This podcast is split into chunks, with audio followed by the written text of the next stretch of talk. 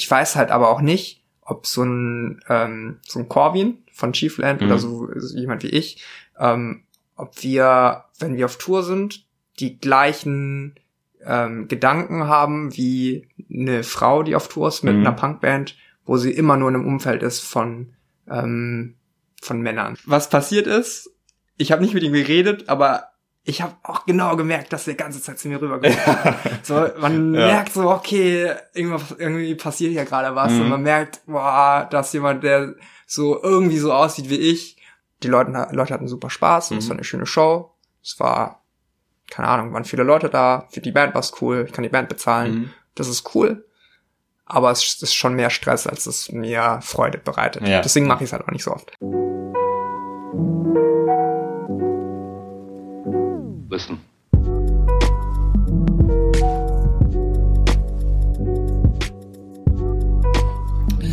Ja, dann ganz herzlich willkommen bei einer neuen Ausgabe des Anker M Kaffeekränzchens. Äh, schön, dass ihr wieder dabei seid und äh, schön, dass auch Hansol von Shoreline mit mir dabei ist. Hi Hansol. Hallo Jakob. Wir sitzen heute mal äh, nicht via Skype-Verbindung irgendwo, sondern äh, Hansol ist tatsächlich zu mir nach Hause gekommen, was ich sehr angenehm finde. Ich äh, fühle mich wie in so einer kleinen Talkshow plötzlich. ich habe schon überlegt, ob ich den Tisch noch in die Mitte stelle, so, ja. damit die Spots irgendwie. Überall Licht. Ja, genau. Heftig. Alles Studio. so dreht und so. Ähm, genau. Ähm, das Thema, über das wir heute reden, das wurde mir von ähm, dem, dem Mirko, also dem Big Boss von Uncle M quasi so ein bisschen in die Wiege gelegt. Und ich fand es total interessant, als er das gesagt hat. Er hat nämlich ähm, er hat mich quasi mal darauf hingewiesen, dass du, Hanso, ja ähm, asiatische Wurzeln hast und in der Punkband spielst. Und das tatsächlich wenn man es mal so auf, nüchtern auf den Punkt bringt, relativ ungewöhnlich ist. Also mir ist in dem Moment auch irgendwie erst klar geworden, was für eine ja, was für eine weiße Szene das eigentlich ist, so, ne? Mhm. Ganz Punkrock und nicht, aber auch generell Rockmusik und so weiter. Ähm, und ich fand voll krass, dass ich da irgendwie noch nie drüber nachgedacht habe, so, und ich habe mich so ein bisschen gefragt, ist das eigentlich jetzt was Schlechtes oder was Gutes, dass ich da noch nie mhm. drüber nachgedacht habe, so, was, was, was würdest du sagen? Ähm, also es ist auch ein Thema, wo ich jetzt aktiv erst über in den letzten, weiß ich nicht, vier, fünf Monaten drüber nachgedacht mhm. habe, weil ich auch über Umwege auf so einen Artikel gestoßen bin, mhm. der vor allem äh, also People of Color in der Punk-Szene in Amerika mhm. behandelt hat. Ähm, auch so diese ganze Afro-Punk-Szene und sowas, die da stattfindet. Und habe danach, glaube ich, den gleichen Effekt gehabt wie du, dass man mhm. so nachdenkt, was für Bands kenne ich eigentlich, mhm. wo ähm, People of Color drin spielen. Und im ersten oder zweiten Anlauf fallen da einem nicht so viele ein. Mhm. Wenn man ein bisschen länger drüber nachdenkt, dann schon auf einmal und dann kommen auch viel mehr Bandnamen, wo man dann sagt, ach so, okay, mhm. ja, doch, stimmt. Aber ähm, wenn man so mal wegguckt von Amerika und von diesen ganzen größeren US-Bands mhm. ähm, und sich ein bisschen mehr umschaut in der europäischen Punk-Szene oder auch vor allem in der deutschen Punk-Szene, ist das schon eher die Ausnahme. Mhm. Oder ist eher auch eine Seltenheit. Vor allem, wenn man ähm, auch unterscheidet, so entweder man guckt halt in so viele AZs rein und so Punkbands, die in so in diesem AZ-Umfeld viel passieren, da natürlich noch ein bisschen eher. Mhm. Wenn man dann aber ein Stück drüber guckt, so ein bisschen kommerziellere Musik äh, im Alternative-Bereich in Deutschland anschaut, dann wird es da schon ziemlich dünn. Mhm. Mhm. Ja. Aber wär, also diesen Artikel, den du jetzt gemeint hast, ähm, wäre interessant. Hast du das, hast du ich meine, du bist ja nicht aktiver Teil der Szene da, aber hast du mhm. nach diesem Artikel das Gefühl, ist es ein bisschen anders als hier? Oder wie genau war der, was hat er genau thematisiert sozusagen? Also der Artikel war jetzt in keiner Weise irgendwie äh, von einer größeren ähm, Musikzeitschrift mhm. oder sowas. Es war eigentlich eher so eine Art Blog-Eintrag, mhm. wo ähm, ein Mädchen in Amerika ähm, erzählt hat, was für eine Diskussion sie mit ihrer Mutter hatte, mhm. wenn sie zur Warp Tour gehen wollte. Ja und ähm, sie war halt schwarz mhm. und ähm, hat immer nicht so verstanden, warum ihre Mutter meinte, ob das denn, also ob das ein cooler Platz für sie ist, mhm. wenn da nur weiße Leute rumhängen so. Ja. Und sie hat es halt nicht verstanden und hat das irgendwie so ähm, quasi in diesem Artikel so ein bisschen ausgeführt, äh, ja, was sie dann für Gedanken darüber hatte und dann so ein bisschen die, ja, die Szene in, ähm, in Amerika quasi dargestellt. Mhm. Und also da waren jetzt nicht so unbedingt viele Berührungspunkte, glaube ich. Ja. Zu, ähm, also so direkte Berührungspunkte, ähm, weil die Szene in Amerika, glaube ich, doch noch ein bisschen anders ist als hier. Mhm. Aber so, ähm, so gewisse Situationen und so, die sie geschildert hat, zum Beispiel konkret, äh, dass immer jemand zu ihr hergekommen ist und meinte, ey, kennst du Bad Brains? Ja. So, weil, also der Gedankengang war wohl, ich kenne eine einzige Punkband, wo äh, People of Color oder jetzt, Mhm. äh, keine Ahnung, afroamerikanisch stämmige Menschen sch- drin spielen. Ja. Ich sehe da jemanden, der sieht auch so aus, der muss Mhm. doch diese Band gut finden. so Und ähm, keine Ahnung, das in der gleichen Form passiert, also ist mir jetzt noch nicht passiert so, Mhm. aber ach, keine Ahnung, es gab schon so ein, zwei Gespräche über Asian Man Records und so ein Kram, Mhm. wo ich da auch dachte, so Mann, ich find's cool, aber, Ja. aber warum fragst du dich das jetzt? Ja, ja, okay. Ja. Aber hast du, also außerhalb solcher Situationen, fühlst du dich generell so, also spürst du diese Rolle, die du sozusagen da einnimmst, oder ist das ähm, Ja, nee, ehrlich gesagt, Ding, ja. äh, nicht so richtig. Ich habe ähm, also auch mit zwei anderen Leuten gesprochen, Mhm. ähm, mit Corwin Mhm. ähm, und mit Leon. Äh, also Corwin spielt in einer Band, die heißt Chiefland Ja. und Leon spielt in einer Band, die heißt Shellpunk. Ähm, sind quasi beide auch People of Color in einer Punkband, die Mhm. jetzt in einer ähnlichen Szene passieren wie wir. Und die sagen eigentlich auch so eine richtige Ablehnungshaltung oder das Gefühl, dass man rein aufgrund der ähm, ja der Abstammung irgendwie anders behandelt wird, Mhm. ähm, haben sie und habe ich auch nicht erfahren. Mhm. Das in der Form irgendwie, dass man auf Konzerten systematisch anders behandelt wird oder Mhm. sowas. Ich glaube, da ist es schon so, dass ähm, zumindest halt so, wie wir es erfahren haben, es kann ja auch immer sein, dass es irgendwie andere Erfahrungen gibt, dass es schon eine relativ offene Begegnung war. Mhm. Ähm, aber also die Fragen, die wir uns dann gestellt haben im Gespräch, waren eher, ähm, warum ist es denn zum Beispiel so, dass wenn wir eine Show spielen oder wenn ähm, allgemein, wenn man mal auf das Publikum schaut, auf größere Punkkonzerte, warum da eigentlich das Publikum eigentlich größtenteils nur weiß und männlich ist. So. Mhm. Also was für, ähm, also auch die Frage, gibt es denn strukturelle Eigenschaften der Mhm. Szene, die People of Color davon abhalten, reinzukommen, so. Und ähm, genau, das waren so Diskussionspunkte, wo wir viel drüber gesprochen haben. Mhm. Und also teilweise auch sehr lange. Ja. Und um das so ein bisschen abzukürzen, so das Fazit, das daraus entstanden ist, ist, glaube ich, ähm, dass wir uns alle relativ einig sind, dass es jetzt, äh, wie gesagt, strukturell jetzt erstmal keine Mhm. Diskriminierung, Ja. Also dass wir keine Diskriminierung erfahren haben. Mhm. Ob es das nicht gibt, will ich jetzt auch nicht so behaupten. Mhm. Aber es ist eher so eine, ja, wie sagt man, dass aus irgendwie gesellschaftlichen Gründen vielleicht so ist, dass ähm, die Musik einfach nicht so interessant und nicht so relevant für, keine Ahnung, die Kids sind, die Mhm. in, in Berlin rumhängen Mhm. und jetzt irgendwie einen anderen ethnischen Hintergrund Ja. haben. So, ne? Aber warum ist das so? Also das wäre, habe ich halt auch überlegt. So liegt es, liegt es so an den kulturellen Ursprüngen dieser dieser Szene zum Beispiel. Ich, hm, also wenn du so ganz, ich meine, man könnte es jetzt so so ganz ganz ganz weit zurückspannen zum Beispiel und sagen, äh, Rockmusiks absoluter Ursprung ist eigentlich Rock'n'Roll und Rock'n'Roll wiederum kommt zwar aus aus, aus, dem, aus dem Rhythm and Blues vom, vom, vom Mm. Jazz, so was, was eine schwarz geprägte Kultur ist, aber sozusagen die ersten, die wirklich so dieses Label Rock'n'Roll sich aufgeschrieben haben, das waren sozusagen Leute, also Weiße, die das sozusagen Mm. imitiert haben, ne? Ja. also Elvis und Bill Haley oder so. Äh, insofern so die ganz, je nachdem wie weit man es spannen möchte, äh, könnte man halt sagen, so ja, es ist vielleicht eher eine weiße Musik als jetzt zum Beispiel Hip-Hop oder so zum Mhm. Beispiel. Ähm, aber andererseits denke ich mir auch so, das ist ja jetzt auch schon Jahrzehnte her, so, das müsste sich doch eigentlich aufgelöst haben. Ne? Also vor allem ja auch, weil Punkrock oder Hardcore sich ja immer so ganz groß auf die Brust schreibt, dass es die Musik der Außenseiter Mhm. ist, dass es irgendwie die Musik für Leute ist, die nirgendwo anders reinpassen, was bestimmt auch zum Gro, also zu einem Teil so stimmt und dass Menschen auf dem Weg zu der Musik gefunden haben. Mhm. Ähm, das ist zum Beispiel bei mir auch der Fall. Ja. Ähm, und das verstärkt ja aber eher, also eigentlich eher die Frage, warum das dann, dann nicht noch mehr Ja. Leute aus quasi der People of Color Szene Mhm. oder mal blöd gesprochen, ne? Also ein Grund, warum viele, also der Großteil des Publikums in Deutschland weiß ist, Mhm. ist einfach, weil ein Großteil der Bevölkerung in Deutschland weiß. So. Ja. Ich glaube, zu einem gewissen Grad kann man jetzt nicht sagen, hey, Mhm. warum ist das, das ist doch super komisch so. Ja.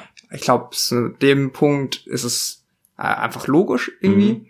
Aber eben genau darüber hinaus, wenn man sich überlegt, warum, ähm, keine Ahnung, warum sind denn Leute, die offensichtlicherweise ähm, außerhalb der Musikszene zu Außenseitern gemacht werden, Mhm. die eine Oppression, ver also eine oder eine ähm, ja eine Unterdrückung in gewisser Weise auch erfahren, warum es denn nicht attraktiv für die ist. Mhm. Und ähm, ich glaube, Schlussfazit von dem war, dass die Musik, so wie sie jetzt stattfindet, so der moderne Punkrock, der Mhm. jetzt gerade verhältnismäßig angesagt ist, Ja.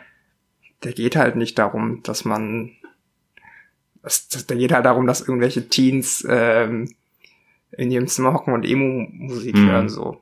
Bin ich ja, auch Ja, gewesen. ja, eben. Aber es ist Ja. jetzt dieser, dieses Element von, wow, es ist super spannend für, wenn du, ähm, wenn du dich äh, benachteiligt fühlst, wenn du das Gefühl hast, dass du diskriminiert wirst. Hm. Also Politik und solche soziopolitischen äh, Themen sind halt nicht mehr das Riesending im aktuellen Ja. Punkrock. Wenn man mal von so alten Riesen äh, wegschaut wie Anti-Flag oder Bad Mhm. Religion und so, die das halt schon so immer machen, Hm. aber guck mal so die, ich sag mal, punkigeren Bands an, die aktuell in Deutschland ähm, Erfolg haben. So. Hm. Nehmen wir zum Beispiel Leoniden. Also es ist eine super Band und ich finde die auch mega gut, Mhm. aber es ist ja keine Band, die solche Themen be Nee. beinhaltet. Ne? Nee, absolut nicht. Aber ähm, trotzdem, also vielleicht zwei Sachen noch würde ich noch sagen. Also zum einen, was du, was du meinst, Großteil des Publikums ist weiß, weil Großteil der Bevölkerung weiß ist, stimmt natürlich. Ja. Ähm, aber ich glaube, es steht trotzdem ja irgendwie in keinem Verhältnis, ne? Weil das, also ich glaube, ich habe mal geguckt, irgendwie 25 Prozent der Leute haben einen Migrationshintergrund, was jetzt nicht nicht bedeutet, dass äh, dass die alle nicht weiß sind, aber Ja. ne, trotzdem, also ich, das, ich würde sagen, die die Zahl steht jetzt in keinem Verhältnis, aber das ist meine subjektive Einschätzung so. Äh, und zweitens, was du meinst, die Themen, die sie es stimmt natürlich so, es gibt bestimmt Musik, die sozusagen explizit das, das Themen oder die, die Sorgen von People of Color anspricht. Aber ähm, ich glaube, so wie du es jetzt beschrieben hast, kann ich noch nicht ganz nachvollziehen. So glaubst du, die, die Punkmusik von heute hat die, das müsste, würde ja im Umkehrschluss bedeuten, dass die Musik, die die machen, äh, explizit sozusagen auf die Sorgen von Weißen ähm, nee, ist, das, oder? nee, ich glaube, Glaubst du nicht? Also Hm. ich glaube jetzt nicht, dass Leoniden nur Musik für weiße Nee, Kids machen. so, eben, oder genau, aber inhaltlich deswegen, ne? deswegen finde ich es ja. ja so komisch, dass es trotzdem nur weiß, also Ja. nicht nur Weiße hören, aber viele Weiße hören so. Ja, Ja. Ja, also ich glaube, ich habe da auch keine so eine richtig Ja. gute Antwort drauf. Ähm, also ein, eine große Idee, was ja auch immer aufkommt, wenn man äh, über die Rolle von Frauen und von Feminismus Mhm. in der Punkszene spricht, was man ja oft anführt, was in der Form aber eigentlich auch nicht stimmt, ist, dass es zu zu wenig Frauen in Bands Mhm. gibt. Ähm, wenn man guckt und wenn man sucht, findet man irre viele Bands, Ja, wo. Frauen dran spielen. Man findet auch, also muss man auch dazu sagen muss, man findet auch irre viele Bands, Mhm. wo Asiaten oder äh, weiß ich nicht, schwarze Menschen mit drin Mhm. spielen. So. Das, also an sich ist es nicht das Problem, dass es diese Bands nicht gibt, Ja. sondern die finden halt ganz anders statt. Mhm. So, also die finden halt einfach nicht im Scalers Palace statt, so Ja. wenn man in Münster ist. Ähm, aber, also quasi dieses Argument, diese Vorbilder gibt's nicht und deswegen ist es nicht so, dass ich Leute damit identifizieren kann. Mhm. Weiß ich auch nicht so richtig. Ja. Weil, also wenn man so überlegt, wenn du jetzt die, keine Ahnung, fünf Bands aufzählen müsstest, wo du auf jeden Fall weißt, okay, da ist mindestens eine Person ähm, aus dem People of Color Spektrum drin. Mhm. So. Dann äh, als erstes fällt einem das super schwer. Mhm. Wenn man länger drüber nachdenkt, fällt einem ein, ey, in Sum 41 spielt jemand mit. Let Live war eine riesengroße Band. Mhm. Turnstyle sind gerade super angesagt in der Hardcore-Szene so. Ja. Oder weiß ich nicht, es gibt genug Bands, so, wo Mhm. man, wenn man länger drüber nachdenkt, fällt einem doch was ein, so dazu. Und pff, ich weiß Mhm. nicht, ob man das dann nur darauf schieben kann, dass es keine Vorbilder gibt in Ja. der Szene. Ich glaube. Ja. Hm. Ich habe viel, also ich, habe natürlich habe ich mir in Vorbereitung auf dieses Gespräch auch so ein bisschen Gedanken gemacht, was für Bands kenne ich eigentlich in der Richtung. Ja. Und das meiste, was mir so, also mir ist offen gesagt nicht viel eingefallen, aber ähm, das meiste, was mir so eingefallen ist, sind eigentlich alles so oder zu großen Teilen alles so, so Export sozusagen. Mhm. Also irgendwie sowas wie, also es ist jetzt keine Punkband, aber Sepultura oder sowas oder Mhm. oder ähm, Statues on Fire Mhm. zum Beispiel, die halt wirklich aus Brasilien einfach kommen. Ja. Ähm, genau, aber es gibt mir sehr, sehr wenig eingefallen, was so Geschichten sind, die eigentlich hier in Deutschland situiert sind, aber trotzdem irgendwie Ja. so, ne? Was für mich dann wiederum dafür spricht, ja, irgendwie gibt's da doch noch eine Separation in der Gesellschaft, so Hm. hatte ich das Gefühl. Also Mhm. auch, also wenn man auch auf Deutschland guckt, hast du äh, recht, das hatte ich ja vorhin auch so kurz Mhm. angerissen. Es gibt so, also es gibt diese Punkbands, wo Frauen drin spielen, wo Ja. queere Menschen drin spielen, wo schwarze Menschen mit Mhm. äh, drin spielen, so. Ähm, und es gibt die auch en masse. Mhm. Zum Beispiel Deutsche Leichen, so irgendwie auch so Ja. eine Band, die ja irgendwie zumindest innerhalb der Szene so relativ bekannt sind. Mhm. Ähm, aber, also wie gesagt, die finden halt echt woanders statt einfach. Ja. Und ähm, wenn ich jetzt so mal überlege, okay, mit Shoreline spielen wir jetzt nicht nur mehr AZs und wir spielen, haben das Glück, irgendwie manchmal auch, keine Ahnung, Support für eine größere Band zu spielen. Mhm. Wenn ich mir überlege, für welche Bands jetzt irgendwie den Abend eröffnet haben und wie viele Bands davon eigentlich nur aus weißen Typen besteht, ist das schon 99 Prozent so. Mhm. Ne? Ja. Und pff, weiß ich nicht. Ist schon, ähm, wenn man sich mal anfängt, darüber Gedanken zu machen, ähm, wirft man immer mehr Fragen auf, die man Mhm. irgendwie am, Ende auch nicht beantworten kann, weil ich glaube, man müsste halt irgendeine soziologische Untersuchung machen. Mhm. Ich weiß auch nicht mal, ob Soziologie das richtige Fach ist Ja, dafür, ja. aber man müsste halt irgendwie eine wissenschaftliche Untersuchung machen, Mhm. warum das, äh, keine, Ahnung, welche Musik in welcher Form Menschen prägt, Mhm. die dann dazu bringt, selber vielleicht eine Band zu starten Mhm. und sowas. Kann ich alles nicht. Ja. Und weiß ich auch alles nicht, Mhm. aber wenn ich es vermuten müsste, dann würde ich dir im Groben zustimmen, dass einfach diese Musik nicht so attraktiv ist, vielleicht für, Mhm. für Leute. Mhm. Ja, das ist, genau, und dann ist, ja, warum ist das so? Also ich habe letztens, äh, anderes Thema, aber ähnliche, ähnliche Baustelle habe ich mit, ich habe mit äh, Lina Burghausen, das ist eine, eine Hip-Hop-Journalistin, Mhm. habe ich äh, gesprochen. Ähm, die hat so eine, da geht's, da geht's sozusagen um weibliches Empowerment in der Hip-Hop-Szene, was ja auch ein riesen, riesen Thema an sich ist. Mhm. Und wo ich, ähm, genau, wo ich insgesamt so das, ähm, genau, wo ich so insgesamt das Gefühl, also die hat, genau, die hat, ähm, die hat so eine, so eine, so eine, so eine Blogreihe gemacht, die heißt äh, 365 Female MCs, weil sie so das Gefühl Mhm. hatte, so ja, es gibt super viele Frauen, aber die sind alle nicht sichtbar irgendwie oder zumindest nicht so die wenigsten zumindest so groß im Mainstream. Mhm. Und sie hat ganz viel geredet so über das, was, also da war so klar, okay, da ist noch unglaublich viel zu tun, ähm, damit sich Frauen in der Szene auch wohlfühlen. Ne? Da, da gibt's halt wirklich, also relativ eindeutig ein Strukturproblem auch so, was Mhm. ähm, und da habe ich aber insgesamt so das Gefühl, bei diesem ganzen, bei den feministischen Themen und so, nicht nur im Hip-Hop, sondern auch im, im Punk gibt's gibt's auf jeden Fall, kam in den letzten Jahren so eine Awareness auf. Mhm. Und das, deswegen finde ich es umso krasser eigentlich, dass ich mir über dieses Thema noch nie Gedanken gemacht hat. So, warum, warum ist das so? Also, Ich ähm, glaube, also mhm. äh, in vielen Aspekten ist es vielleicht ähm, cool, wenn man mal mit einem Auge rüber guckt zu Mhm. dieser ganzen Thematik von äh, Frauen in der Punk-Szene oder allgemein, ja. ähm, um es ein bisschen weiter zu fassen, einfach nicht Cis-Männer in der Punk-Szene. Mhm. Ähm, ich glaube aber, dass, wie du auch schon sagtest, dass es so ein bisschen anderes, ähm, also doch nochmal ein bisschen anders ist. Mhm. Also A ist, du hast recht, ich glaube, die Awareness dafür oder einfach die Mentalität dafür ist auf jeden Fall gestiegen, Mhm. was super ist. Ähm, ich weiß halt aber auch nicht, ob so ein, ähm, so ein Corvin von Chiefland Mhm. oder so, so jemand wie ich, ähm, ob wir, wenn wir auf Tour sind, die gleichen ähm, Gedanken haben wie eine Frau, die auf Tour ist mit Mhm. einer Punkband, wo sie immer nur in einem Umfeld ist von ähm, von Männern. So. Ja. Ich glaube, die Situation ist eine andere, Mhm. weil ich fühle mich als einziger Asiate, wenn ich auf einer Tour bin, wo 20 Männer sind, 20 nicht asiatische Männer sind, Mhm.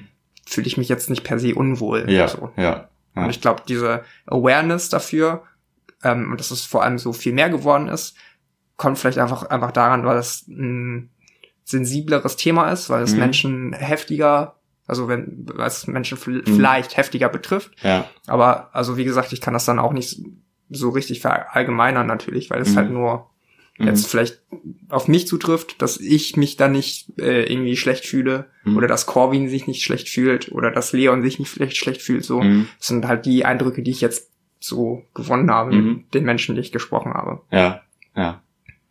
Glaubst du denn, man müsste da irgendwie reaktionär werden? Also ähm, im Sinne von, ich meine, du hast ja jetzt so als großen Punkt ausgemacht an sich, dass sich People of Color vielleicht von der Musik nicht nicht so getroffen fühlen. Mhm. Ähm, die Frage wäre dann ja, ist das überhaupt, also ist das ein Drama?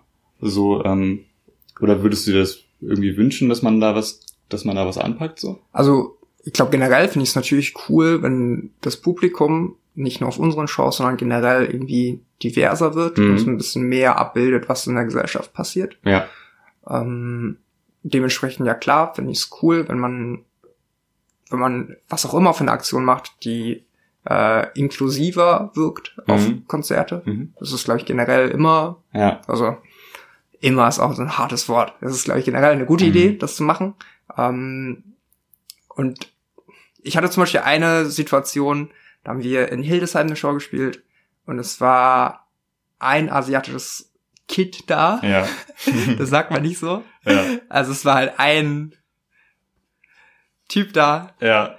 äh, also vermeintlich Typ, äh, den ich als Asiaten gelesen habe. Mhm. Und ähm, was passiert ist, ich habe nicht mit ihm geredet, aber ich habe auch genau gemerkt, dass der ganze Zeit zu mir rüber hat. So, man Ja. merkt so, okay, irgendwie passiert hier gerade was Mhm. und man merkt, boah, da ist jemand, der so irgendwie so aussieht wie ich. Ich weiß nicht, warum das besonders ist, aber man guckt sich schon äh, Ja. auffällig oft an, aber man sagt aber nichts. Mhm. So, und ähm, ich weiß ja zum Beispiel nicht, ob er sich unwohl gefühlt hat auf der Show, weil Ja. er vielleicht das Gefühl hat, ah, ich gehöre hier nicht hin oder so. Mhm. Ich weiß nicht, weil, also ob er sonst vielleicht auch immer auf Hildesheim-Shows geht und ich der komische Typ war, so, Ja, der in dem. Moment neu in dem Raum war. Aber ähm, weil ich das Gefühl habe, dass es auf jeden Fall so ein unausgesprochenes Thema ist, Mhm. durch diesen Blickkontakt, Ja. ähm, ist es, wie gesagt, immer, glaube ich, eine gute Idee, wenn man inklusiver Mhm. Veranstaltungen äh, also aufziehen möchte. Ja. Ja. Frage ist halt jetzt, wie macht man das Genau. so richtig?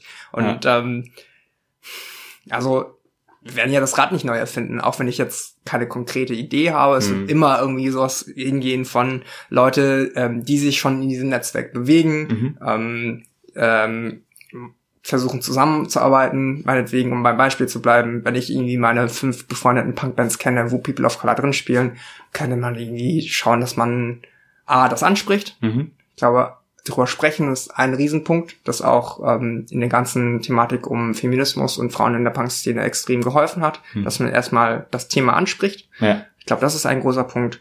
Und wenn man dann meinetwegen eine Show macht, wo dann in einem Gebiet, wo man weiß, okay, es gibt vielleicht einen sehr hohen Migrationsanteil, wo äh, vielleicht auch Beschäftigungsmöglichkeiten für Jugendliche eher rar sind. Das sind also ganz grobe Ideen, wo Mhm. man mal vorgehen kann. Aber Ja. ist alles sehr Mhm. unkonkret. Ja. Ja. Es gibt, also habe ich dann bei der Recherche rausgefunden, es gibt tatsächlich in jetzt, ich habe nichts im musikalischen Bereich gefunden, aber es gibt in anderen Kulturbereichen tatsächlich so Mhm. ähm, Aktionen, die das machen. Das fand ich auch super interessant. Das scheinbar in, in anderen Bereichen gibt es da irgendwie schon Aktionen und so. Zum Beispiel äh, völlig weg von meiner Welt, aber die Vogue, ne, dieses Ha, ja. äh, dieses Magazin. Äh, scheinbar habe ich dann auch erst beim Lesen darüber erfahren, ist das irgendwie so, gilt das so als irgendwie das weißeste Magazin ever, so ungefähr. Okay, und ja. die haben, keine Ahnung, die haben jedenfalls irgendwie immer so eine Titelstory irgendwie oder so ein Themenspecial gemacht mit, mit dem Titel, äh, weil Sichtbarkeit das Wichtigste, wird das, weil Sichtbarkeit das Wichtigste ist. Und da äh, haben sie irgendwie 24 afrodeutsche Frauen gezeigt, ähm, halt als Reaktion darauf, dass die in den Medien komplett unterrepräsentiert Mhm. sind. Äh, in- in Berlin gibt's eine Lesebühne, die heißt Parallelgesellschaft, da treten nur People of Color auf. Ja. Ähm, genau, aber wenn man nach People of Color Rockmusik sucht, Ja. findet man nichts. So, ist- Also ja. ich weiß auch zum Beispiel in London gibt es auch ein Festival, das Aha. sich ähm, explizit quasi an solche Bands richtet, Mhm. das auch echt gut läuft. Ja. Ähm, es gibt ja auch, ich, äh, heißt das so? In Amerika gibt's irgendwie ein Festival, das heißt, glaube ich, Afro-Punk Festival. Mhm. Ähm, aber das ist halt eine ganz andere Liga so. Da spielen riesige Rap-Acts. Ja. Da spielen, also auch wenn es irgendwie immer ursprünglich eine, aus der Punk-Szene wohl einer war, der das aufgezogen hat. Aber das ist schon, da spielen schon Major-Acts, die in den Charts sind so. Ja. Aber es findet halt trotzdem nicht so ganz in dem Kosmos statt, wo Mhm. ich meinen Kopf habe. Ja, ja, Ja. ja, genau. Ich hab, ich würde dir übrigens auch zustimmen, dass ich so denke, ganz generell, je diverser man irgendwie äh, in Musik oder Ver- Kunstveranstaltungen oder so ein Publikum abbildet, desto besser wird es auch. Also ich Mhm. habe das jetzt in, wie gesagt, eine People of Color habe ich noch nicht so weil es irgendwie wenig Awareness gibt oder habe ich wenig Berührungspunkte mit gehabt. Aber Mhm. ich habe das, warst du in den letzten Jahren mal auf dem Reeperbahn-Festival unterwegs zum Beispiel? Nee. Die sind ja seit ähm, seit zwei, drei Jahren oder so sind die bei dieser Key Change Initiative dabei, die sich ähm, quasi zum Ziel gesetzt hat, bis dass bis bei den Festivals, die dabei sind, bis 2022 50 Prozent Frauen im Line-up sind. Mhm. Okay. Und ähm, es ist so großartig, wirklich. Also Mhm. ich bin, ich bin äh, beeindruckt, wenn ich da hingehe, wie äh, wie sehr es mir auffällt erstmal, Ja. wie unglaublich viele Frauen ich sehe und was für fantastische Sachen ich da auch schon gefunden habe. So, Mhm. und ich das Gefühl, es ist so dermaßen gewachsen, dieses Festival Ja. noch daran.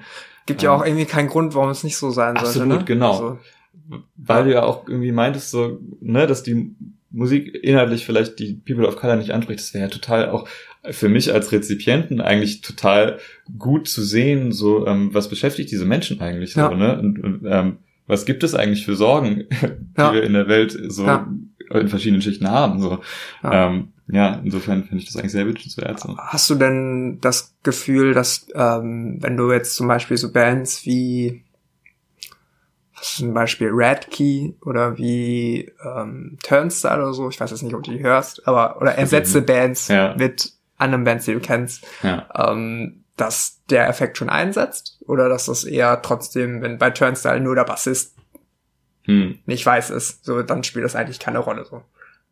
Hm. Weil ja, der Ja. Ausmaß quasi, das, das Ausmaß Ja. davon Genau, also bei hm. ist ja auch nochmal eine Frage. Ja, das ist eine sehr gute Frage eigentlich. Ich hab, also ich habe eine äh, eine Anekdote, die mir so eingefallen war, ist, dass ich äh, 2015 auf äh, das fand ich auch irgendwie bezeichnend, die erste die erste Band mit People of Color, die mir eingefallen ist, ist Buddy Count gewesen, Okay. ähm, was halt irgendwie ja, was ich irgendwie dann auch wieder bezeichnend finde, weil das halt eigentlich äh, irgendwie so halb eine Hip Hop Band ist so. Hm. Ähm, aber wo ich dann auf jeden Fall 2015, ich war irgendwie halt gerade Abi gemacht und so, Rock am Ring, erstes Mal und so. Ja. Und dann stand ich da, stand ich da mit meinem Kumpel vor der Bühne. Äh, und ich, ich würde sagen, so, bin, könnte es nicht mehr genau sagen, aber ich glaube, so drei Fünftel der Band sind schwarz. Ja. Und der danach meinte mein, mein Kumpel zu mir so, ich klinge jetzt voll komisch, das zu sagen, aber ich habe noch nie einen Schwarzen so abrocken sehen. Und das, Okay. ich, Interessant. ja, und ich dachte so, ja, es ist komisch, dass du es gesagt hast jetzt, aber irgendwie hat er, Ja. also irgendwie stimmt es.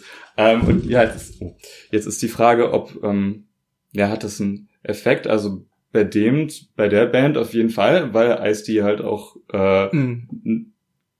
Total textlich darauf auf, auf sowas ähm, fokussiert ist, so ne, ich, irgendwie Pu- äh, Rassismus in der Polizei und so. Ähm, bei Statues on Fire ähm, ist auch total das letzte Album von denen, da geht's super heftig um, um den ganzen Scheiß, der gerade politisch in Brasilien abgeht und so. Also Mhm. es ist ein, total eine andere Perspektive. Aber es ist eben immer so, bei den Sachen, die mir jetzt eingefallen sind, ist es immer so dieses Ding, ähm, ich habe den Eindruck, so es geht halt irgendwie um ein internationales Problem und äh, irgendwie Mhm. was, weil das alles alles so Bands sind, die nicht von hier sind. Ja. Ähm, und ja, hier ehrlich, boah, keine Ahnung, weil irgendwie ein Bassist von Turnstile, also ehrlich gesagt weiß ich nicht, ob das so ist. Ja. Ich glaube, da, das muss schon, also wie man Menschen am direktesten erreichen kann, ist bei Musik immer noch Texte. So, Ja. ähm, das ist ja dann eigentlich eigentlich der Kernpunkt. So, ähm, ja. Gestern war ich, äh, gestern war ich bei einer meiner absoluten Lieblingsbands ever, bei äh, Cora Winter. Okay. Ähm, Sagt mir jetzt tatsächlich nichts. direkt. ja, deswegen sage ich das jetzt hier, weil das wahrscheinlich ganz Okay. vielen Leuten nichts sagt. Großartige Band. Äh, ja, deren, genau, deren Sänger ist auch, ähm, ich weiß nicht, wahrscheinlich irgendwie türkischer Abstammung oder so, ich weil, wüsste es jetzt nicht genau, aber Mhm.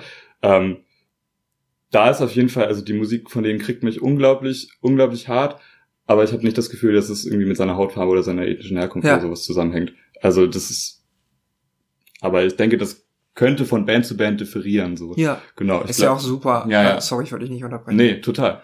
Aber, Ist ja auch super mh, abhängig davon, ob das zum Thema gemacht wird. genau, exakt, das ne? ist es ja. Weil, ja. also, ich habe hier vorhin so äh, unabsichtlich abfällig über Leoniden geredet. Ja. Ähm, aber ich spiele ja auch in einer Band, die das nicht zum Thema macht. Genau, Obwohl ja. ich ja irgendwie auch vielleicht Mhm. Grund dazu hätte. Ja. Also bisher zumindest nicht. Mhm. Und wenn dich die Musik kriegt und die Inhalte jetzt nicht explizit Ja, genau. ähm, auf People of Color gerichtet ist, Mhm. ist es ja auch eigentlich ein Stück weit normal, oder? Genau. Das müsste ja eben der Schlüsselpunkt sein, wenn, wenn wir sagen, so, das Ziel ist, wir wollten, so, wollten mehr Leute da Ja. erreichen, so, dann müssten wir es halt ganz explizit machen, so. Ähm, genau, ist halt die Frage, ob das, hm, muss das so überhaupt so sein, ne? Also ich, warum kann es nicht einfach so ganz normal sein? Ja. Aber, ja, ist ein, Ja, Aktuell ist ja eher die äh, Situation, dass wenn du auf eine Show gehst, zu Ja. einer deutschen Punkband in Deutschland, dann stehen da, ähm, ach, das sagt man schon so oft, aber da stehen halt vier weiße Typen auf der Bühne, die sagen ins Mikro, ey, finden sau cool, dass hier im AZ ähm, alle Leute willkommen sind Mhm. und alle 50 Weißen im Raum klatschen und alle finden es mega geil, ja, aber es, eigentlich ist, bist du dann der Einzige, der darin steht und dich so ein bisschen umguckst und denkst, ah, Mhm. irgendwie ist das komisch hier. ja, Obwohl halt natürlich die Atmosphäre irgendwie authentisch ist und auch mit Sicherheit meinen die Leute das auch ernst. mhm. Man kehrt ja ab und zu unter den Tisch, wenn man das, also was ich gerade gesagt habe, diese Situation, wenn man das so schildert, dass die Leute das halt auch ernst meinen. Natürlich Mhm. meinen die das ernst, aber es ist trotzdem trauen sich ja nicht die Flüchtlings Flüchtlingskids ins AZ zu der Mhm. Punkshow so. ja, Und ja, ist halt mhm. trotzdem der Fall. Dass Ja. alle klatschen und eigentlich Mhm. ist es so Preaching for the Converted und so. Ja, ja. Mhm. Ja. Du hast vorhin schon, äh, du hast vorhin schon ein bisschen angesprochen, so man könnte mal, wenn man mal reaktionär handeln würde, so könnte man halt auch das, äh, am besten was- es geht's glaube ich immer auch über irgendwie über Shows, ne, so also so Mhm. ganz, ähm, ich meine direkterer Kontakt kann es eigentlich nicht geben, als irgendwie Live-Konzerte zu machen. Ähm, und du bist ja auch als du bist ja auch als Booker aktiv. Super Super, super Übergang, Alter. Ja.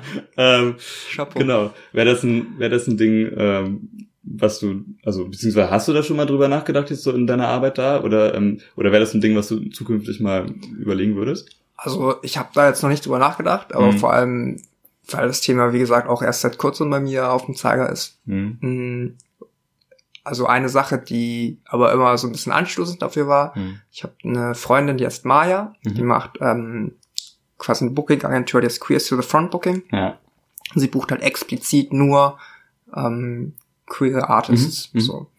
Und im Prinzip wäre die so der Entwurf dazu ja auch nicht weit weg davon, Mhm. dass man sagt, man, also ich werde jetzt nicht nur noch People of Color Bands buchen, Mhm. ähm, weil ich ja größtenteils eigentlich sowieso nur meine Band buche und irgendwie mal ab und zu ein paar andere Bands. Ähm, aber ich glaube, so der die Grundidee könnte schon sein, dass man mal ein Festival macht, Mhm. Ähm, was jetzt auch ein, ein großes Wort ist, aber letztendlich könnten es halt auch vier Bands sein, die Ja. irgendwie in diesem Punk-Ding stattfinden, Ja. die dann in einem irgendwo in einem Gebiet spielen, wo es halt tatsächlich eine Relevanz hat. Mhm. Halt vielleicht, keine Ahnung, nicht in fucking Bayern, in, Mhm. in, Mhm. im kleinsten Dorf, wo man aufgewachsen ist. Ja, ja. Genau. Oder vielleicht auch gerade da, weiß ich nicht. ja, ja. Ja, ähm, nur, weil, also ich glaube halt, zum Beispiel da, wo ich aufgewachsen bin, zu dem Zeitpunkt, äh, also ich bin in Südbayern aufgewachsen, Mhm. ähm, gab es nicht so viele nicht weiße Menschen, Mhm. zumindest nicht in dem Umfeld, ähm, in dem Zwangsumfeld, wo man sich befunden, befunden hat, in der Schule zum Beispiel. Ähm, aber ich will jetzt auch nicht die Relevanz äh, von solchen Orten, was diese Problematik angeht, absprechen. Vielleicht ist es ja vor allem so, dass Ja. in der Peripherie das Thema ein Riesending ist, weil vor allem da irgendwie noch Rassismus vielleicht noch ein krasseres Thema ist so. Ja. Also vielleicht, okay, dann ruder ich zurück, vielleicht machen wir es im kleinen Dorf in Südbayern. Ja, voll, voll. Ja, das, ähm, genau. Wir können ja dann, äh, nachdem ich diesen Übergang so unglaublich äh, geschickt eingeleitet habe gerade, äh, können wir ja noch mal ein bisschen über dein, deine Arbeit als, als, oder, na, was heißt deine Arbeit, aber du bist ja, äh, du bist bei, bei so einem, bei so einem Kollektiv eigentlich aktiv, ne, bei, Mhm. bei Circle 2. Ja, genau. Ähm, genau. Ähm, ihr veranstaltet Shows vor allem in, in Münster und, Genau. und, und Umgebung. Ja. Genau. Ähm, ich würde mal als Mensch, der da irgendwie sehr wenig Berührungspunkte hatte mit diesem Gebiet bisher, würde mich halt total interessieren. Ich wette, viele unserer Hörer und Hörerinnen auch, ähm, würden gerne wissen, wie, also ich würde gerne wissen, wie du, wie läuft so ein, was sind so deine, wenn du sagst, okay, ich veranstalte jetzt eine Show, was sind so deine, die, die Punkte, die du abarbeitest, ähm, was sind so deine Themen, auf die du dich fokussieren musst? Also bist du vielleicht, ist so, würdest du sagen, so die, die Hauptaufgabe ist eher so, für eine Location für die Band, wo wir das rein, mhm. wo wir die äh, irgendwie zusammentragen können? Oder ist es sozusagen die Promotion der Show danach? Oder ja. ähm, was sind so die Eckpunkte, die du da abarbeitest? Mm, also die Venue zu finden, ist eigentlich meistens eine selbsterklärende Sache, mhm. weil die Größe der Band ähm, ist eigentlich vorgebend dafür. Ja. Also ähm, es gibt in Münster zwar, ich glaube, mehr, immer noch mehr Venues als in anderen Städten, mhm. die man als ähm, Veranstalter quasi, wo man sich einmieten kann oder wo man den Raum nutzen darf. Dementsprechend ist das meistens eher vorgegeben. Mhm. Also nicht durch irgendwen, sondern einfach dadurch, wo es Sinn ergibt, diese ja. Band zu machen. Und ähm, dann hängt es halt auch wieder komplett davon ab, was ist das für eine Tour, was ist das für eine Band, die ich veranstalten möchte. Ähm, meistens ist der Hauptteil der Arbeit schon irgendwie die Vorbereitung der Show mhm. plus die Bewerbung davon. Mhm. Und Bewerbung, muss ich aber auch ehrlich gesagt zugeben, ist auch immer mehr geworden. Ja. Weil so die ersten Shows, die ich gemacht habe, ähm, waren auch cool, so, waren ja. auch Leute da. Aber das war eher so mit der Mentalität, boah, ich muss, also mich hat's gestresst, mhm. irgendwie das Catering hinzukriegen. Mich hat's ja. gestresst, den Stempel für den Eintritt zu besorgen und irgendwie Wechselgeld herzukriegen, so, mhm. damit die Show läuft. Oder einen Mischer zu haben. Ja. Das ist das, was einen, glaube ich, viel stresst, wenn man anfängt.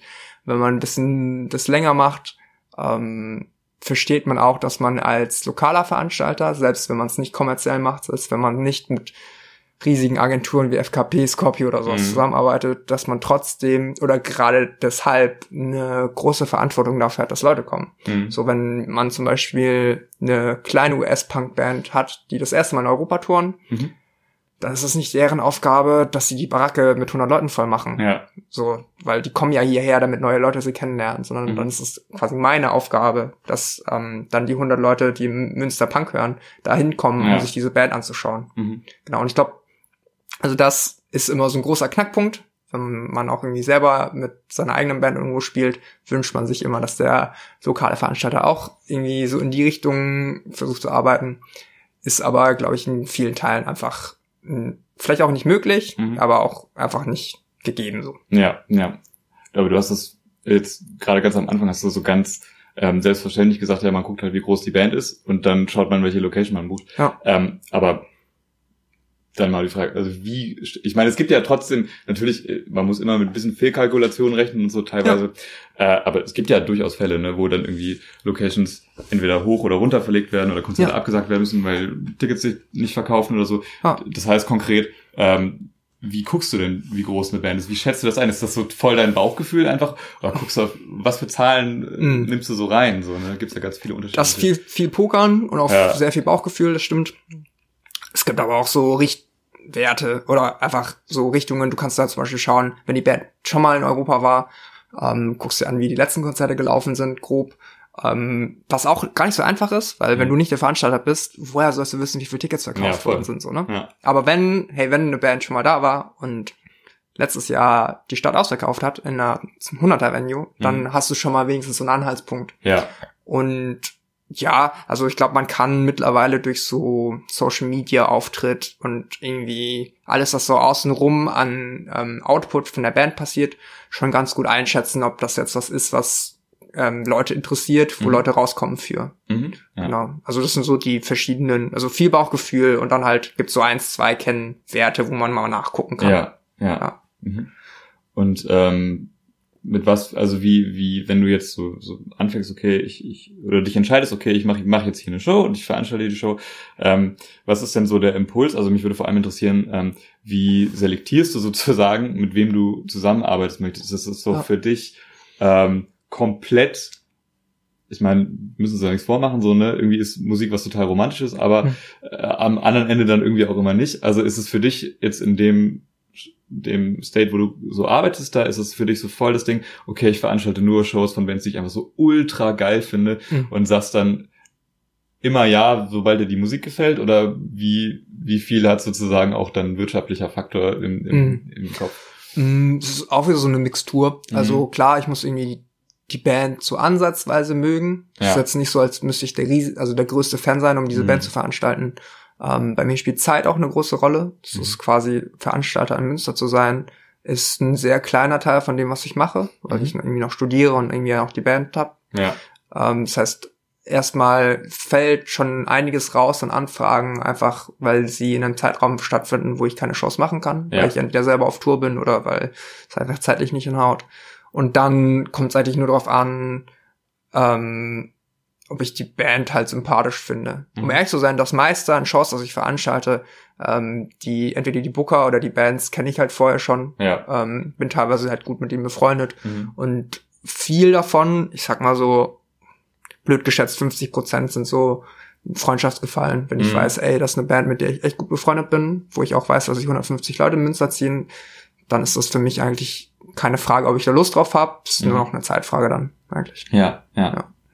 Und ähm, wie viel ist dann so, äh, sagen wir mal so, am Ende sind die meisten Sachen, die du machst, so Nullernummern oder ähm, Mhm. kann, wie, wie Ja, genau. so hin? Also ich bin und das auch nicht so richtig war. Also ich mache es ja auch nicht alleine, sondern Ja. ich habe immer ähm, entweder die anderen Leute von meiner Band, also Tobi, Julius und Martin, die Mhm. äh, quasi die Show mitmachen, oder in dem Setting von Tobsucht-Konzerte. Das ist so Mhm. eine Konzertinitiative. Und eigentlich alle Shows, die wir machen, machen wir mit einem nicht kommerziellen Gedanken Ja, dahinter. ja. Das heißt, ähm, jegliches an Kohle geht am Ende halt an die Band Mhm. beziehungsweise wir decken unsere Kosten davon, Ja. dass wir kein Minus machen. Ähm, ich glaube, ich habe einmal eine Show gemacht, wo wir einen Prozente-Deal hatten, quasi, Mhm. dass ein Teil davon an uns ging, aber es war auch eher so ein es war halt nicht, wie ich sagte, ey, ich bin mit allen befreundet und finde es mega cool, was die machen und ich mache es dann einfach so, sondern es Mhm. hat sich einfach so ergeben. Ja, ja. Ähm, jetzt höre ich immer wieder bei ganz vielen Leuten, und es fällt mir immer so schwer, das wirklich zu beurteilen, aber ganz viele beschweren sich immer so darüber, dass, dass dieses Veranstalten von kleinen Shows so viel schwieriger geworden sei. Mhm. Und ähm, ich, also es ist so ein total subjektiver Eindruck von mir, aber ich habe sehr oft das Gefühl, also da, da sagen die Leute immer, ja, damals, damals und so, da war es easy, da sind die Leute noch äh, zu Konzerten gegangen und heute äh, gehen sie nur noch auf die großen Shows, zahlen dann 100 Euro für Justin Bieber, Mhm. aber ähm, sonst äh, hängen sie zu Hause, hören Spotify und gut ist so. Und ich frage mich, also ich bin, ich bin 23 so, ich habe keine Ahnung, wie, wie, wie Shows vor 20 Jahren waren. Äh, aber ich frage mich immer, ob die, ob das wirklich so ist oder ob die Leute einfach ihre Vergangenheit so total romantisieren. Also ich bin halt auch 23. Ja, siehst du. Aber- aber- ich habe auch keine Ahnung, wie Ja. das vor 20 Jahren war. Ich habe nicht mal eine Ahnung, wie es vor 10 Jahren war. Ja, ich, exakt, Ähm, ich auch nicht. Hm. was ich dazu sagen kann, ist, ich würde allgemein zustimmen, ja, es ist schwerer, Leute rauskriegen, Hm. ähm, wenn es nicht um eine Band geht, die alle abfeiern sowieso. Ja, Ähm, das ist so. Das Ja. merken wir auch immer selber wieder, wenn wir, also wenn wir mit Shoreline in einer Stadt spielen, wo wir vorher nicht waren, hm. muss man viel mehr Arbeit leisten, um irgendwie Druck auf die Show zu bekommen. ja, Ähm, und wenn das der Fall ist, wenn ich tatsächlich mal eine Band veranstalte, wo, ähm, keine Ahnung, wo nicht Not on Tour auf dem Plakat steht, hm. dann ist es schon so, dass man viel mehr ackern muss, um Ja. Leute zu überzeugen, hey, das Mhm. ist, oder man muss irgendwas außen rum bauen. Man ja, muss eine lokale Band dazu buchen, die irgendwie gut Leute zieht, Mhm. oder man muss irgendwie ein anderes Event außen rum bauen, damit das cool wird, so. ja, Da würde ich schon zustimmen. Ich weiß halt nicht, ob das jetzt vor zehn Jahren besser war. ja. Weil ich kann, also vielleicht gab es vor zehn Jahren mal eine, eine andere Konzertgehgewohnheit, wo Leute auch viel mehr rausgegangen sind, ähm, auch wenn sie die Band nicht kannten. Mhm. Aber in Deutschland muss man auch eher sagen, es ist eine relativ verwöhnte Situation. So. Ja, Wenn man zum Beispiel in die Nachbarländer Niederlande guckt oder nach, Belgien oder quasi einfach an andere anliegende Länder, ist es ja teilweise so, dass so hohe Steuern auf Alkohol oder auf Genussmittel sind, dass Leute unter der Woche einfach nicht rausgehen. mhm. Also wenn unter der Woche äh, eine Show in einem Pub ist, dann gehen die Leute da nicht hin, weil es einfach viel zu teuer ist, so, sich Ja. da ein Bier für 50 Euro zu kaufen, so. Hm. Und in Deutschland ist die Situation leider so ein bisschen anders. Und ähm, die, hier finden ja auch super viele Sachen so in so autonom, autonomen Zentren statt Mhm. und so ein Kram. Das heißt, so die Grundinfrastruktur und die Voraussetzungen sind eigentlich ganz cool. Nur ich glaube, es geht auch viel über die Gewohnheit von Konzertgängern oder Mhm. die, wie man Musik konsumiert im Allgemeinen. Ja, ja. Du hast ja schon irgendwie jetzt ein paar Punkte genannt, wie man sozusagen machen kann, wenn man äh, als nicht dort nicht bekannte Band in, in die Stadt kommt. Ne? Also Local Support ist irgendwie für mich relativ, ja klar, Ja. irgendwie eine relativ offensichtliche Geschichte, aber was, also wie, wie kriegt man denn Leute, also was könntest du noch machen? So, wie kriegt man Leute irgendwie hin, Shows zu sehen, wo sie die Bands nicht kennen? Also, wenn, Ja. wenn die nicht, vielleicht nicht von, nicht von vornherein in irgendeine Bude gehen, wo sie eh jede Woche sind oder so. Ja, das ist die Krux. Das ist die Krux. Das ist die Frage. Ja. Also ähm, es gibt so ein paar Sachen, die wir mittlerweile auch erst seit ein, zwei Touren systematisch abarbeiten, Mhm. um zu versuchen, dass äh, mehr Leute auf die Shows kommen. Ja. Weil, also die Situation ist ja folgende. Du spielst Typ irgendwas von Musik, Mhm. nehmen wir mal beispielsweise Punkrock. Ja. Äh, du weißt, wenn du in der Stadt Hamburg spielst, sind da so und so viele tausend Leute, die diese Mus Musik gut finden können Mhm.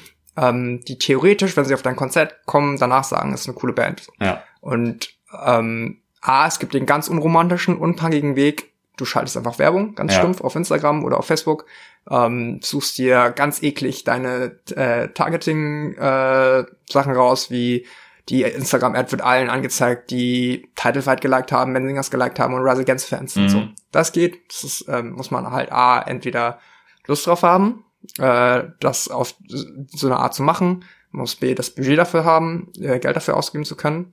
Äh, und du kannst aber auch, sagen wir mal, ähm, ich nenne es mal coolere Varianten. Ja. Du kannst ja zum Beispiel auch überlegen, ey, ähm, gibt's eine befreundete Band, die ich dort habe, oder einfach nur befreundete Leute, die ich in der Stadt kenne, Mhm. und frag den doch mal auf eine charmante und nette Art und Weise, ob er Lust hat, seine 100 besten Musiknerds zu der Show einzuladen. Ja. Dann kommt da vielleicht vielleicht einer, so, Ja. aber ey, das ist schon mal mehr als Mhm. in der Situation vorher. Ja. Und dann fragst du halt, im Idealfall hast du dann fünf Freunde in der Stadt, ähm, die alle an unterschiedliche Freundeskreise haben. Und dann fragst du den halt, ob, ob die das alle Mhm. machen. Mhm. Meinetwegen suchst du dir eine Band aus der Stadt Ja. und schreibst die an und sagst, hey, äh, wir kennen uns nicht, Mhm. aber ihr habt bestimmt das gleiche Problem wie wir. Ey, wenn wir in einer anderen Stadt spielen, wäre es cool, wenn mehr Leute rauskommen. Habt ihr Mhm. Lust, vielleicht äh, die Show über euren Kanal zu teilen oder habt ihr vielleicht Lust, irgendwie eure 100 besten Fans zu der Show einzuladen? Mhm. Und auf diese Gedanken, also ne, auf diese Art und Weise gibt's halt so verschiedene kleine Wege, die alle vielleicht ein, zwei Leute einschwemmen. Wenn du das für eine Show aber exzessiv machst, wo du zehn solche Aktionen machst, dann kommen vielleicht am Ende 20 Leute mehr. Mhm. Ja. So. Ja, I see. Ähm, wie ist das mit, ich habe mich manchmal gefragt, wie ist das mit äh, Thema Eintrittspreise? Also habe ich mich manchmal auch gedacht, ist es manchmal vielleicht sinnvoller, so quasi ein, eine Hutkasse oder gar keinen Eintritt zu verlangen und dann zu hoffen, dass die Leute genug Getränke kaufen, weil es im Endeffekt vielleicht sogar profitabler ist, Ja, ähm, weil du erstmal ein größeres Publikum hast. Ähm, kalkulierst du sowas dann auch?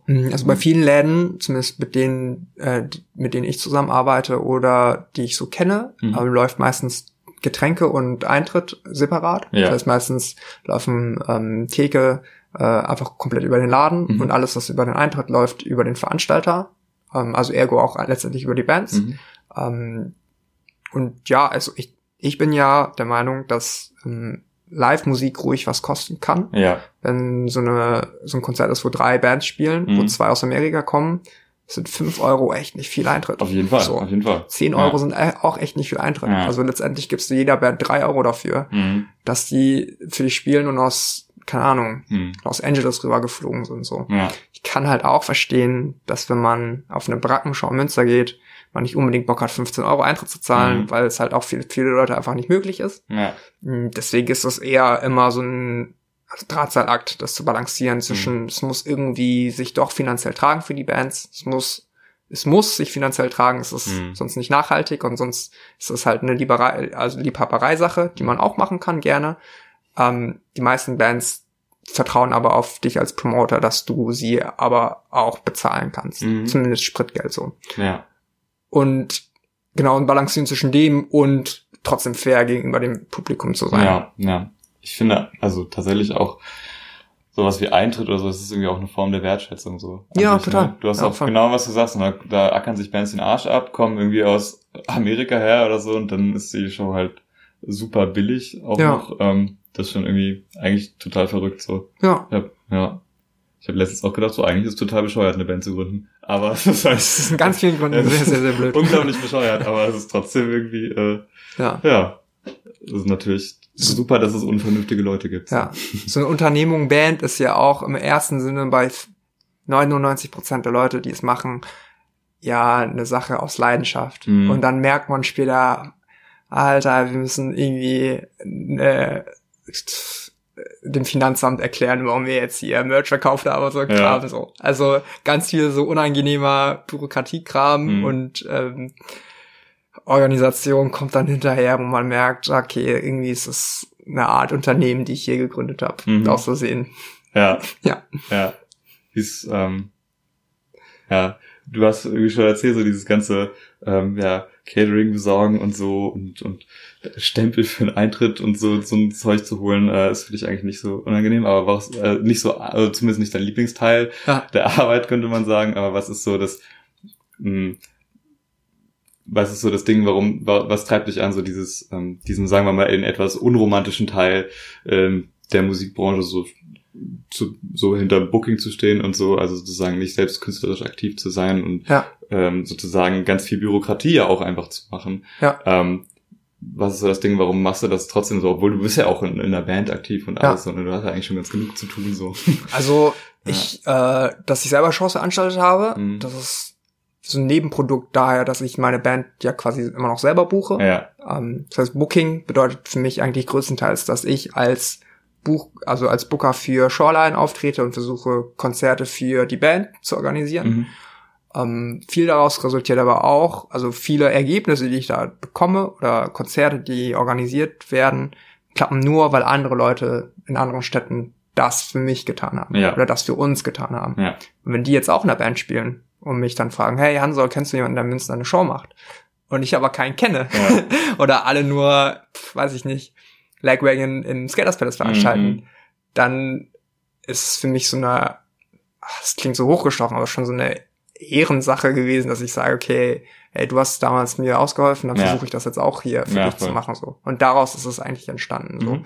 Und um ganz echt zu sein, ich finde Veranstalter sein sehr anstrengend. ja, Ich kann das Konzert nicht genießen dann. Ich sehe meistens nichts von der Show. mhm. Ähm, ich finde, die Organisation stresst mich tierisch. Und Mhm. ich habe es auch nicht hingekriegt, das so, weil ich es ja echt nur sporadisch mache. Ich mache alle paar Monate mal Shows. ja, Ich habe kein, ähm, keine zehn Excel-Tabellen, wo ich alles in Abläufen festgelegt habe und alles läuft, wenn ich eine Show mache, am Schnürchen. Und ich Mhm. muss eigentlich nur ein paar Knöpfe drücken. ja, Jedes Mal, es ist jedes Mal viel Aufwand für mich. mhm.